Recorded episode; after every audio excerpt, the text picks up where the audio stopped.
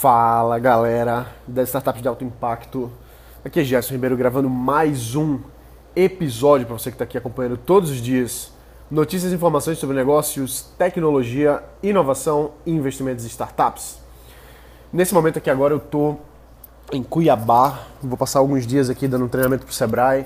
São 21 empresas, startups, empresas de inovação aqui da região que tanto o governo quanto o Sebrae estão investindo na, no conteúdo, no conhecimento, na, em trazer boas pessoas para cá, para que essas empresas se desenvolvam.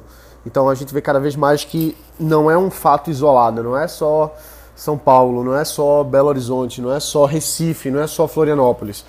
É, o país como um todo está organizado para desenvolver as suas empresas, para desenvolver as suas startups.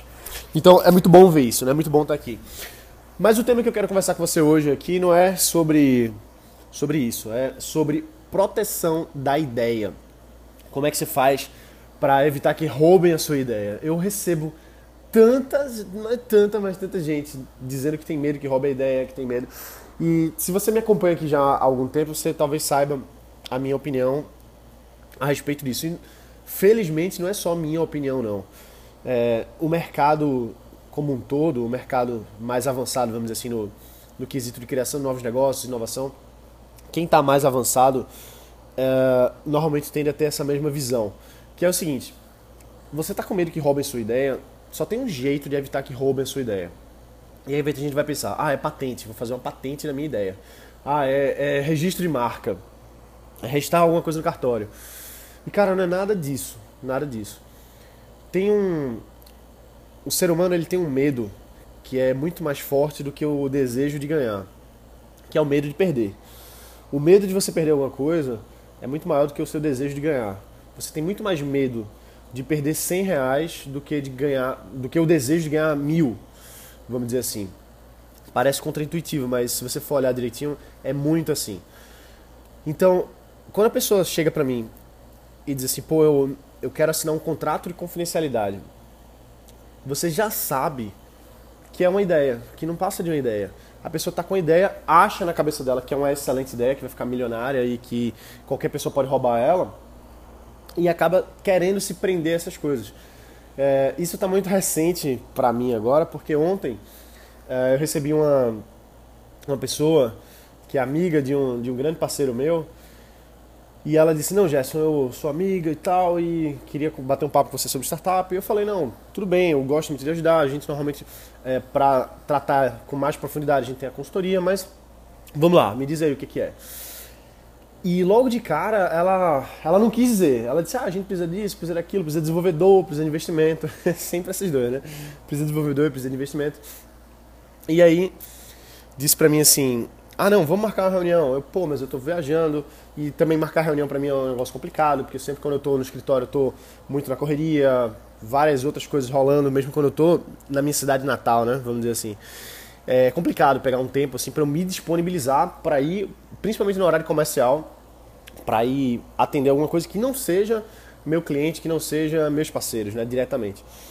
Então é muito complicado para mim. E aí eu falei, não, pô, me diz o que, que é o negócio, para ver se como é que eu posso ajudar. Ah não, quando você voltar, a gente, eu prefiro falar pessoalmente. Prefiro falar pessoalmente e aí você assina um termo de confidencialidade.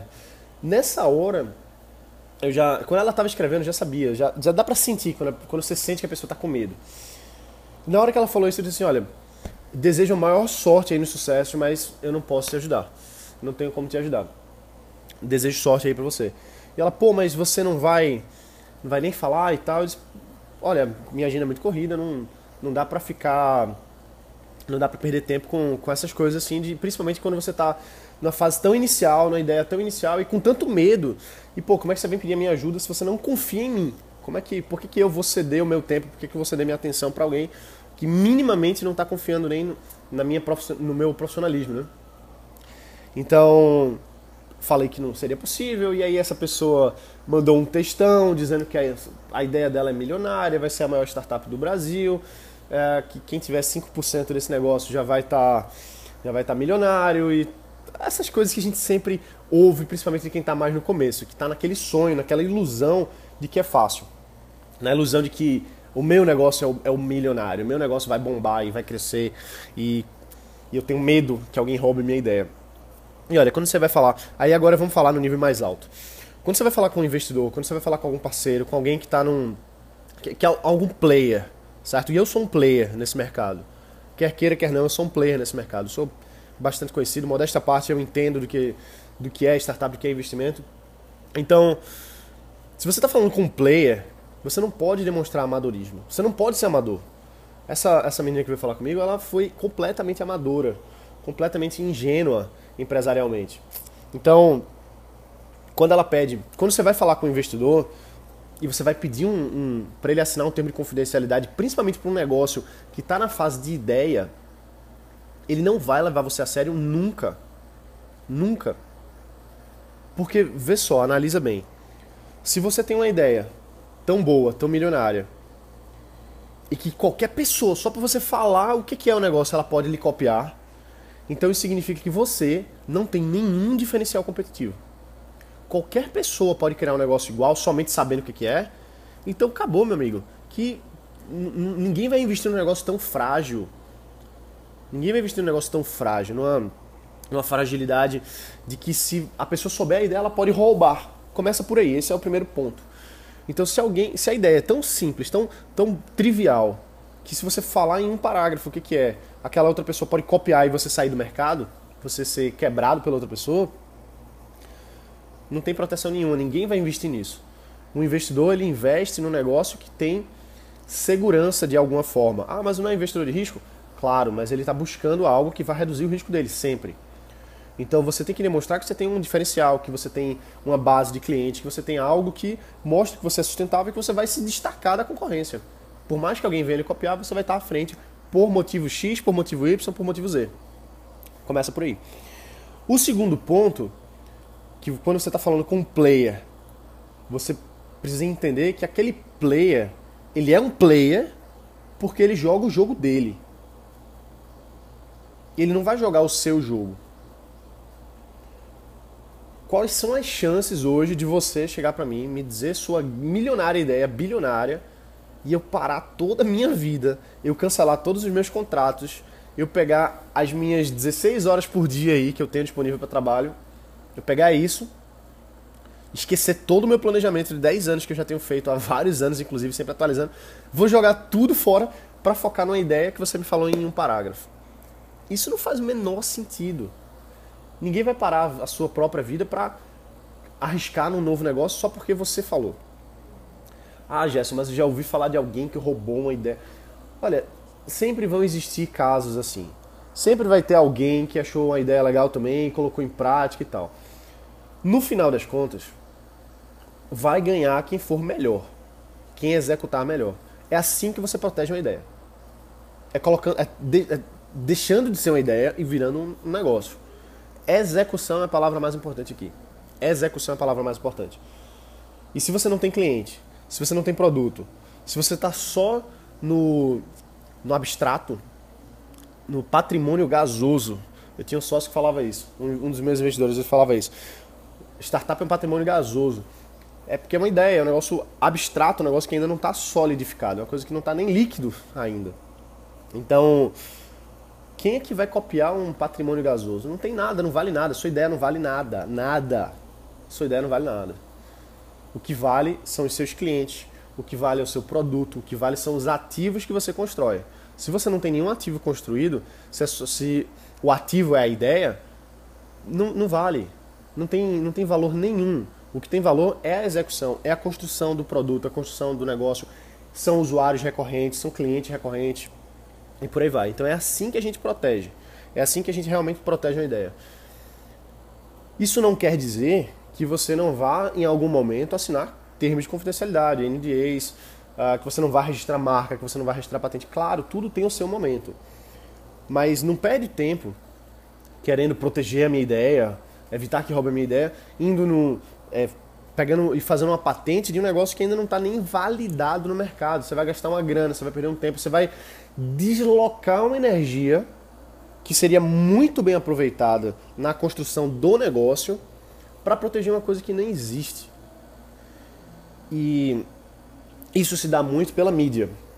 A gente se deixa levar muito pelos filmes, pelos seriados, pelo que a gente imagina que seja. É o conto de fada. É o conto de fada. Isso, essa, esse medo de roubarem a sua ideia faz parte do conto de fada.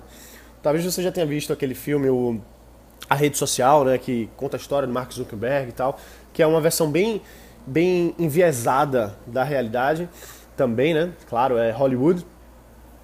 E se você for olhar ali, muita gente viu esse filme e disse assim, caramba, eu quero virar bilionário, eu quero ser o próximo Mark Zuckerberg feito essa menina falou, ah, vai ser a maior startup do Brasil.